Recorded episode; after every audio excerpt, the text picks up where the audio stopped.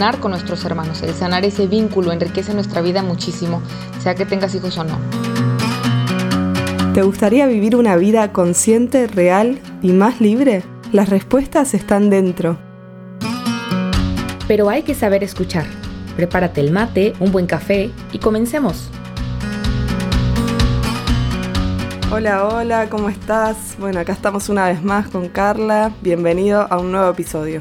Hola, sí, ya siendo más libres, ¿no?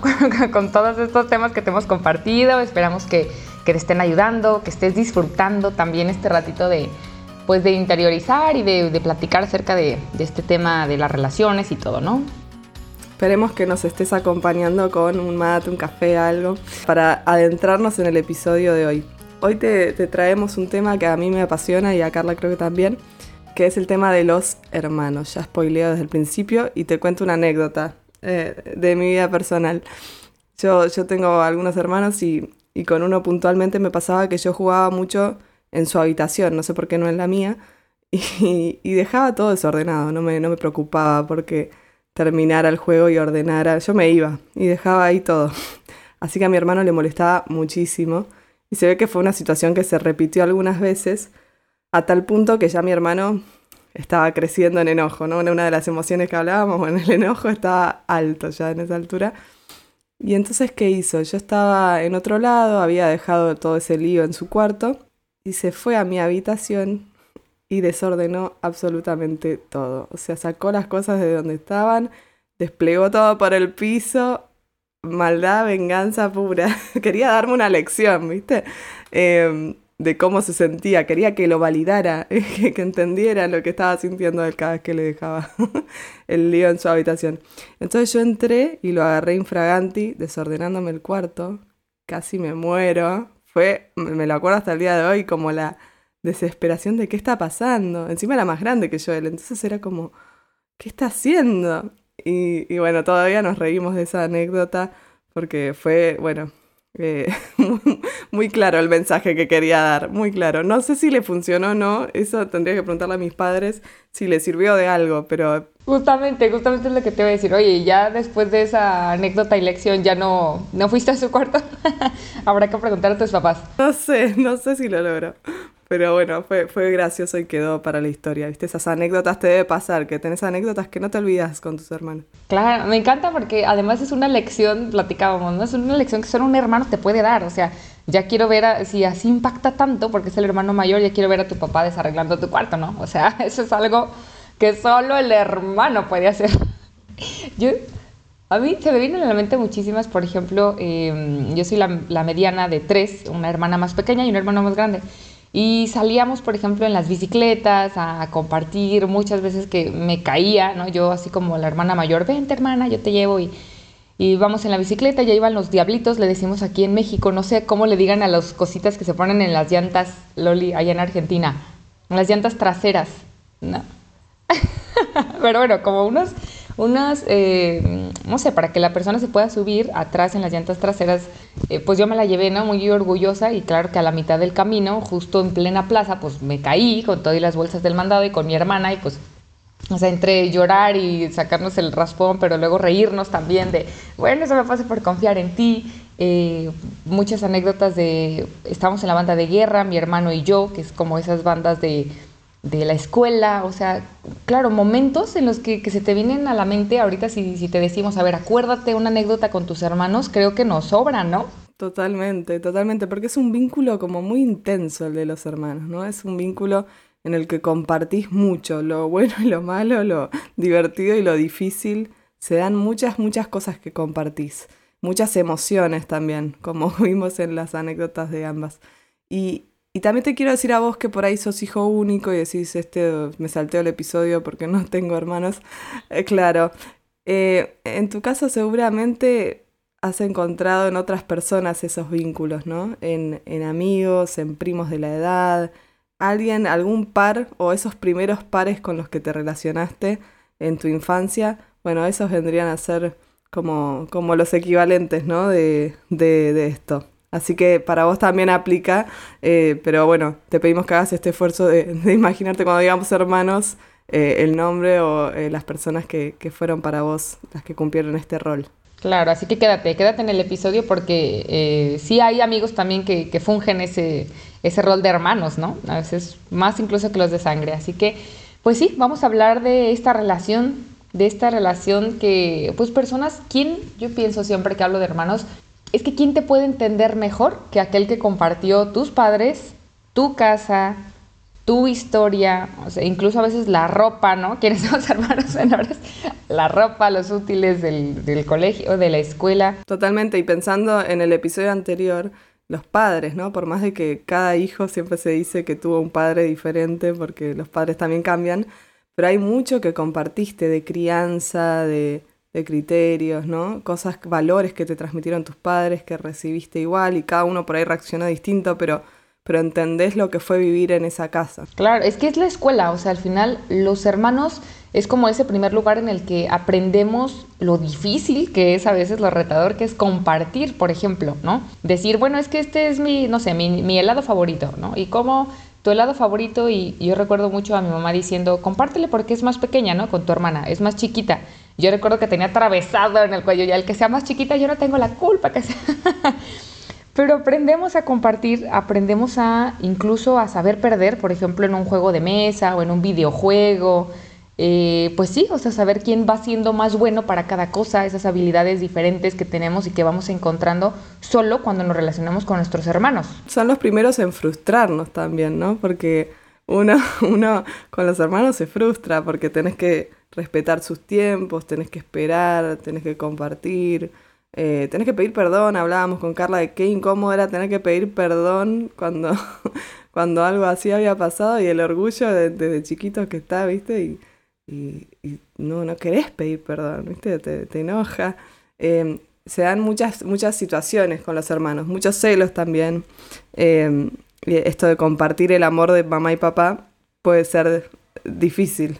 Y es que se nota, se nota, por ejemplo, desde que vas, ya cruzas esa etapa y vas a la guardería o al kinder, ¿no? Como esta primaria menor. Y, se nota los chiquitos que tienen hermanos, o sea, que tienen más hermanos o los que no tienen hermanos, por este tema. Porque los que tienen muchos hermanos están acostumbrados, ah, pues esperan a la fila. Y a lo mejor quien es hijo único, quien tiene dos, y no por generalizar, pues, pero el, tema de cuánto nos influye lo que estamos acostumbrados a vivir en casa. Y sí, es una escuela, es una escuela, como decías vos, y, es nuestra primera escuela, sobre todo eso es lo relevante. Son las primeras personas pares que conocemos, con las que compartimos y que no elegimos. Por eso también eh, Carla habla mucho del mundo laboral, porque bueno, en, el mundo laboral como adultos tampoco elegimos con quién compartir y, y implica esto, ¿no? De, de cómo me relaciono, de cómo me manejo con lo que no me gusta del otro, con lo que me resulta difícil. Con los hermanos es lo mismo. Uno no le eligió al hermano, sino que le vino dado. Es un don de Dios, podemos decir, pero a veces no, no se siente tan así. Y, en detalles más pequeñitos, por ejemplo, hasta el, comer en la mesa. O sea, aquí no le ha molestado de repente, es su forma particular de masticar. Y es el hermano, o sea, como tú dices, es frustrante a veces el, y, y, que ellos pueden sentir lo mismo que tú, ¿no? O es que hablas, tenemos por ahí un hermano, ya no voy a ventanear a mis bellos hermanos, pero que hablaba con un tono particular de voz que te llegaba hasta lo más profundo del tímpano, ¿no? Así como, no hables gritando, como todas estas cosas te ayudan también a, al final eso es cultivar la paciencia, o sea, no es como que vayas a sacar a tu hermano por la ventana aunque quisieras, porque es tu hermano y lo quieres muchísimo, ¿no? Pero es, es aprender. Es una relación como de, por eso de emociones muy intensas, de mucho amor y de mucho odio por momentos, ¿no? Eh, y y nos enseña también eso de la ambivalencia del amor, ¿no? Que, que podemos amar mucho a alguien y, también sufrirlo mucho, ¿no? O, soportarlo, como dice San Pablo, soportense mutuamente. Bueno, a veces se soporta y en ese sentido es una escuela de amor. Porque en la vida, en cualquier vínculo que vos tengas de amor, vas a necesitar aceptar, tolerar, perdonar un montón de cosas. Eh, y el amor va a seguir estando a pesar de ¿no? Es como el amor de Dios, que, nos ama más allá de nuestros eh, límites. Entonces, es como realmente un lugar donde uno aprende a amar. Es, es como el primer lugar donde uno aprende a amar. Y mientras más lo practiques, mejor te sale ese ceder, ese perdonar, ese tolerar con los demás, como decías ya con los compañeros de trabajo, ¿no? Mejor te sale porque ya es algo que está habituado en ti. que en cambio si siempre has sufrido, eh, que aquí, bueno, daría para otro tema yo creo, pero el tema de los papás también con cómo van mediando y regulando este tema de los hermanos que tanto permiten incluso un pleito de ya ven el zapatazo y bueno, ahí entra el referee, ¿no? Que son los, los cuidadores o los papás de a ver, a ver, o sea, si tienen problemas, todo menos golpes. Por ejemplo, yo conozco papás que decían, arreglen sus problemas, pero no con golpes. Es que te enseña a convivir. Son las personas con las que convivís. Y con uno convive, comparte todo. Lo, lo, lo lindo y lo malo, lo bueno y lo difícil. Entonces, realmente son relaciones muy relevantes y, y es loco porque no solemos poner la mirada en, en nuestra relación con nuestros hermanos. Es como que por ahí la damos por sentada o no, nos centramos mucho ahí. Por eso con Carla queríamos traer este tema, porque también hay mucho de nuestra historia, o sea, involucra mucho lo que somos, nuestro vínculo con nuestros hermanos, nos marca, eh, como decíamos recién, eh, en nuestra forma de relacionarnos, nuestra forma de vivir. Y, y por eso no, no están por fuera también las heridas acá en este vínculo, porque también es un vínculo en el que hay mucha rivalidad y mucha competencia, eh, estamos todos luchando por el amor de nuestros papás, por las miradas, que me miren a mí, ¿no? que, que me reconozcan a mí. Nada mejor para un hijo que ese momento solo con mamá y papá, o momento especial, ¿no? Eh, este, este compartirlos a papá y a mamá puede ser que traiga también cierta riña. Y, y bueno, y es, es un lugar donde hay mucha comparación, celos, envidias. Entonces por eso queremos pasar como también a este tema ahora. Sí, Loli, esto es bien importante porque fíjate cómo las personas solemos dañar más a quienes amamos más. O sea, mientras más cerca estamos de alguien, más corremos el riesgo de dañarlo y de salir lastimados también. No es porque queramos, o sea, simplemente ya lo veíamos con los papás, ¿no? Pues son esos primeros cuidadores, esa primera referencia.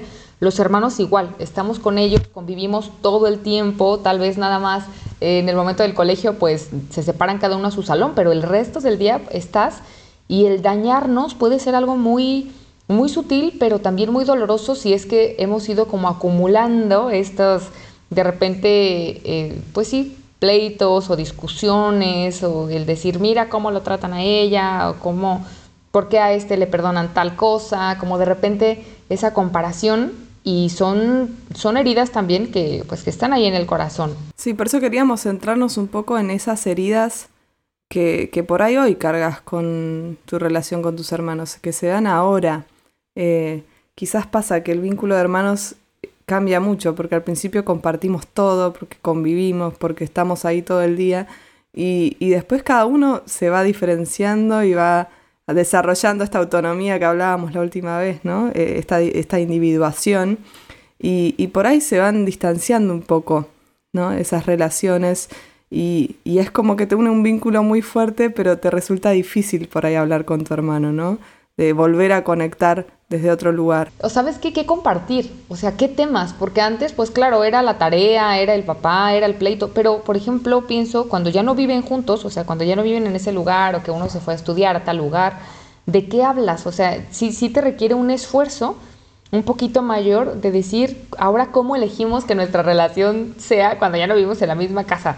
Claro, y es esto, ¿no? Es justamente lo que dijiste, que ya hay que elegir la relación, ¿no? Ya no está dada solo porque vivo con él y esto, sino que implica que yo apueste por ella y, invierta en esa relación. Em, creo que eso, esos caminos que se van distanciando, a veces hacen que nos resulte más difícil acercarnos. Puede ser, te puede pasar que por ahí un hermano, no sé, te duele las decisiones que tomó porque te parece que ya no compartís lo que compartías o tomó un rumbo que a vos, a vos no te parece bueno, por ejemplo, y, y, por ahí lo juzgás y decís, no, pero así no, o, o, querés verlo para sermonearlo y decirle, no, deberías hacer esto, ¿no? Y, y eso te distancia más de tu hermano. O por ahí al revés, eh, sos muy compinche con un hermano que ya también lo idealizás tanto que no, no te encontrás mucho en esa relación. Y además también nos puede pasar, o te puede pasar, que también te compares mucho, ¿no? Como los caminos, cada uno va haciendo su camino, vos decís, ay, pero el de él es mucho mejor, o ay, me gusta mucho más cómo, cómo le fue a él en lo que eligió, o qué fácil es su vida, ¿no? Que esto también si tenés algún amigo puede pasar, ¿no? De, de comparar y decir, es mucho mejor lo de él. Y, y esto también distancia un montón, porque entonces es, ah, bueno, eh, yo, con este no quiero saber nada porque me da envidia, porque me entristece que, le vaya mejor que a mí. Y, esto pasa mucho entre hermanos, eh, porque bueno, somos todos distintos y hacemos y tomamos decisiones distintas. Esa frase de que el pasto al lado siempre parece más verde es un poco así, ¿no?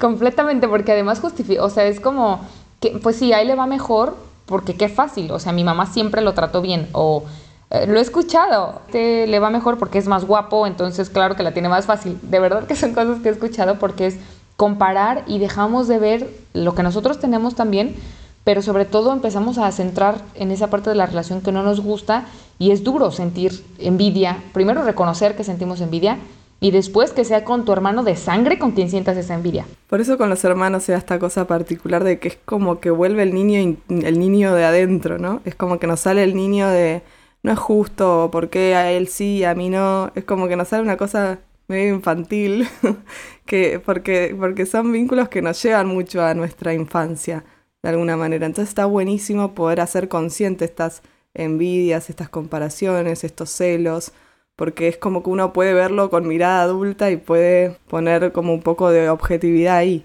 Si no es como que nos dejamos llevar mucho por ese niño que todavía está enojado porque no le prestó el juguete. Fíjate que no lo había pensado, pero, pero tienes toda la razón, porque imagínate, o sea, ya estando adultos, por ejemplo, cada uno tiene sus hijos, y si nosotros no hemos sanado esa relación que tenemos, digo, a lo mejor muchos de aquí ya tienen hijos, no tienen hijos, no sé, pero si no hemos sanado ese tema con nuestros hermanos, pues incluso privamos a nuestros hijos también de que conozcan al tío o a la tía, porque no, tu tío es tal y cual. Y pues privamos también de esa relación. Porque es esto, ¿no? Hay heridas que pueden ser más de la infancia. A veces eh, los hermanos son los que nos golpean, los que eh, nos, nos, burlan, nos humillan. Pasa esto, ¿no? Entre hermanos, vamos a, a romantizar la idea. Es así. Eh, y, y a veces eso puede habernos marcado mucho a tal punto de que, de que hasta el día de hoy nos duela.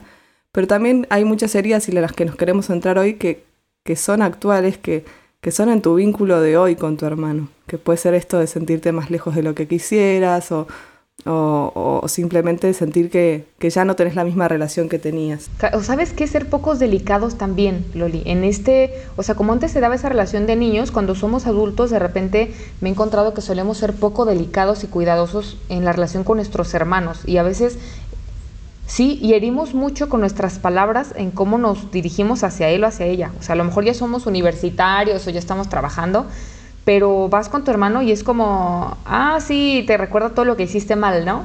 Y es que esto no te sale, y es que por eso no te han promovido en el trabajo, y es que, o sea, como cualquier relación se tiene que cuidar y hay que ser muy selectivos en las palabras que, decimos y a veces en nombre de la confianza herimos mucho, porque claro, pues tengo confianza en mi hermano, ya me conoce, ya sabe que así soy, me aguanta, y podemos herirnos o, tú puedes estar herido también porque alguien ha sido, uno de tus hermanos ha sido muy duro contigo en esta etapa actual, con los retos actuales, aprender a manejar, este, saber ahorrar, incluso fondo de ahorro para el retiro, yo qué sé, o sea, con esta mirada adulta. A veces es este deseo, ¿no? De que tu hermano esté bien y le vaya bien, que nos ponemos un poco exigentes con ellos, ¿no? Y no admitimos mucho margen de error o mucho eh, correrse del camino bueno, entre comillas, ¿no? Y nos ponemos como muy rígidos en, bueno, mi hermano tiene que hacer esto porque esto es lo mejor para él. Y, no les damos esa libertad de que sean lo que son y amarlos por lo que son. A veces nos sentimos con derecho de opinar de más solo por ser hermanos. Amarlos por lo que son. Creo que eso es bien importante en cualquier relación familiar, porque también si está destruida, es que, híjole, la vida da tantas vueltas que, que, si no cuidamos esa relación, por ejemplo, una enfermedad de los padres, que también los padres empiezan a hacerse mayores ya, y la comunicación entre hermanos se tiene que trabajar el doble. Entonces, si, si yo no la he sanado, pues claro que va a ser también poco equitativo el, bueno, ahora quién cuida a nuestros papás, ahora con quién se van, incluso en casa de quién van a vivir, como toda esta negociación, imagínate si, si no aprendemos a sobrellevarla o también nosotros a darnos cuenta cómo hemos estado siendo con, con nuestros hermanos, pues van a llegar esas dificultades de la vida que tarde o temprano llegan, unas u otras, y pues no vamos a poder enfrentarlas, ¿no? Por esta envidia, por esta comparación. Sí, creo que es bueno darse cuenta que nunca es tarde para trabajar el vínculo con tu hermano. Nunca. Hay mucha gente que lo deja como cuenta pendiente y lo posterga y lo posterga.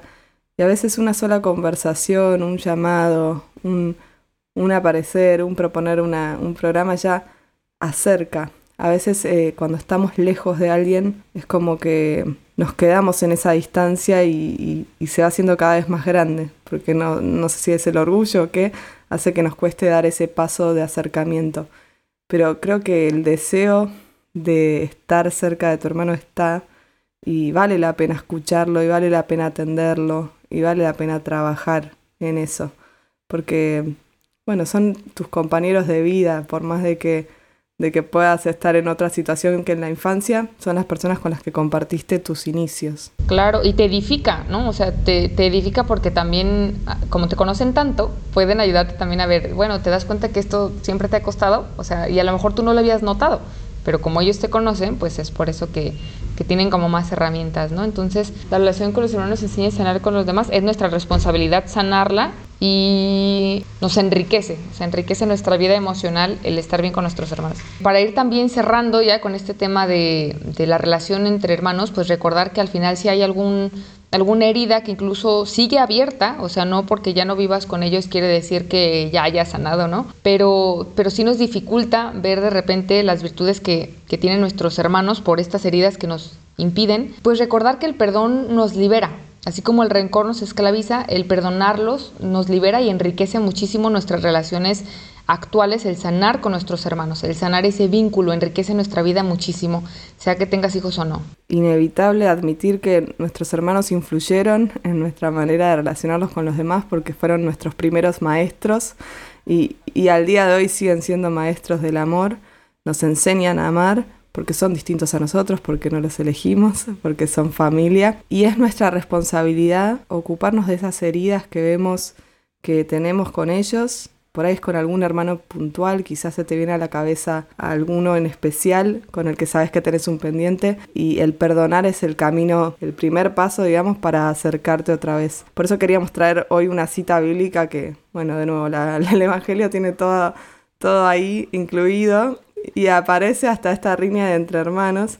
En este pasaje, esta parábola súper conocida del Padre Misericordioso, el Hijo Pródigo, como la conozcan, pero es de estos dos hermanos, ¿no? El hermano que le pide la herencia a su padre y deja todo, se va, malgasta sus bienes, llega a un punto que ya pasa hambre y dice, bueno, voy a volver, le voy a pedir aunque sea que me tenga como un empleado más, pero yo necesito volver a la casa de mi padre, que ahí hay trabajo, ahí hay comida y acá estoy muerto de hambre. Vuelve y el hermano mayor que había estado ahí siempre con el padre, que no le pidió la herencia, que, se quedó, que, que lo cuidó, que lo acompañó, dice, hace tantos años que te sirvo, le dice a su padre, sin haber desobedecido jamás ni una sola de tus órdenes, y nunca me diste un cabrito para hacer una fiesta con mis amigos. Y ahora que ese hijo tuyo, de típico hermano ya, ese hijo tuyo, ha vuelto, después de haber gastado sus bienes, tus bienes con mujeres, haces matar al ternero engordado, ¿no? Y es como que le hace el reclamo y el reproche que con toda la ira, ¿no? Palabras fuertes. Sí, porque además,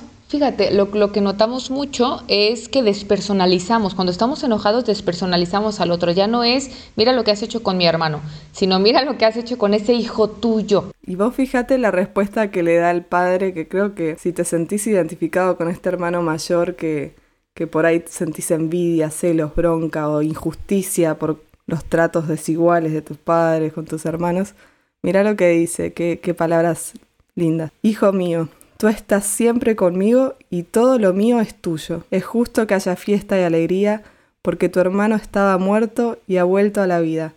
Estaba perdido y ha sido encontrado. Le dice, tu hermano lo personaliza otra vez y le dice, o sea, vos estás conmigo y yo te amo, ¿no? Es como, sos único para mí.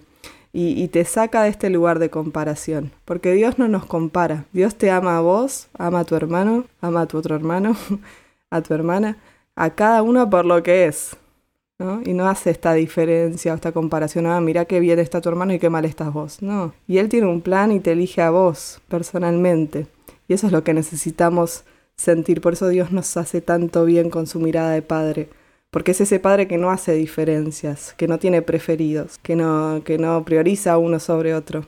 Es justo, de verdad es justo Dios. Entonces, ponernos bajo su mirada puede ayudarnos también a sanar esas heridas que podemos tener con nuestros hermanos y así también poder perdonarlos. Claro, porque me encanta, desde los ojos humanos, claro que siempre nos vemos en relación con los demás, en esa comparación, lo que tengo, lo que no tengo, pero desde esa mirada de Dios, como tú lo decías, nos vemos auténticos. No importa que llevemos los mismos apellidos, yo soy auténtica y podemos incluso parecernos a nivel de rasgos físicos, ¿no? Y bueno, es que parecen gemelos, pero saber que incluso los gemelos tienen ese ADN particular y espiritual que Dios nos ha dado. Y no importa que sean iguales físicamente, no importa, o sea, esa mirada única solamente nos la da Dios y la encontramos ahí. Entonces, qué liberador es también ver que nuestros hermanos tienen heridas tal vez igual que nosotros y, ya como adultos es nuestra responsabilidad cultivar qué es lo que estamos haciendo. Te sugiero que le invites a tu hermano o a tu hermana, ese hermano en particular, o sea, elige uno. También si quieren hacer por ahí una fiesta y se van de fiesta todos los hermanos, bueno, está bien pero elige ese particular con el que tú creas que tienes algo pendiente, como ya nos decía Loli. Elígelo, invítalo a un cafecito. Primero, una característica física o emocional que tenga similar a él. O sea, tú lo puedes hacer entre, entre los dos, ¿no? Así como, a ver, ¿en qué nos parecemos? ¿Cuál es una característica física o emocional? Bueno, que yo soy muy orgulloso, que suele pasar y bueno, yo también, la verdad, tengo que aceptarlo. El segundo punto es algo que quieras compartir con la persona y que no te has dado el tiempo de hacerlo. Esos temas que tenemos pendientes y que no, que no lo hemos dicho. Por ejemplo, algo que admires, algo que quieras perdonarle, incluso algo por lo que le quieras pedir perdón, también y tercer punto, algo que le quieras pedir a tu hermano para conocerse un poco más. Entonces son estas tres cosas, una característica física o emocional que tenga similar, algo que quieras compartir con la persona y que no te has dado el tiempo de hacerlo con ese hermano. Y tercero, algo que le quieras pedir a tu hermano para conocerse un poco más. Por ejemplo, puede hacerse incluso, se me ocurre hasta un contrato, ¿no? De qué te parece si ya lo dejamos como institucional. Vamos a salir una vez al mes mínimo. Nos vamos a un café. Viciosos para los que ya están asustados, aunque sea una vez, ya está buenísimo, porque entiendo que es desafiante de repente el animarse a compartir algo así con un hermano. Uno tiende a compartir más los chistes, las anécdotas, qué sé yo, y, nos cuesta hablar de esto. Y es una oportunidad hermosa la que nos está proponiendo Carla de, de poder tener un momento de conexión con tu hermano, de hablar en serio, de corazón a corazón que es algo que no solemos hacer, o sea, es un regalo, realmente míralo así como un regalo que te haces a vos y le haces a tu hermano para poder estar un poquito más cerca, para poder sanar y por ahí hay que dejar el orgullo un poquito de lado y hay que abrir como pasar, pasar una barrera pero estoy segura que va a valer la pena y nos encantaría que después nos cuentes cómo te fue con el encuentro. El miedo que hay porque esto que dices es bien importante, nos da miedo la esto es intimidad emocional, o sea, esto es conectar con los demás. Y conectar, ¿no? O sea, a veces somos más superficiales en esa relación de ah, cotorrear, decimos acá, y no nos damos como esa oportunidad de realmente conectar con esa persona tan importante. Así que, pues nada, esa es la invitación en este episodio de, sanar esa relación tan importante para nosotros que, pues que son los hermanos. A veces se nos hace más fácil con los hermanos en Cristo, ¿no? la parroquia, con los amigos. y dejamos esa relación de sangre. Y recordamos eso, los hijos únicos tienen también otras opciones de a quién mandarle. Eh, pero anímate, anímate, mandale mensaje ahora a quien hayas pensado. La persona que se te vino a la cabeza hoy escuchando este episodio es la, correcta. Así que escribile, anímate porque no te vas a arrepentir. Creo que es una oportunidad. Así que gracias Carla por este encuentro y bueno, nos vemos la próxima. Volvernos más hermanos, a ser más libres. Un abrazo, hasta la próxima. Bye.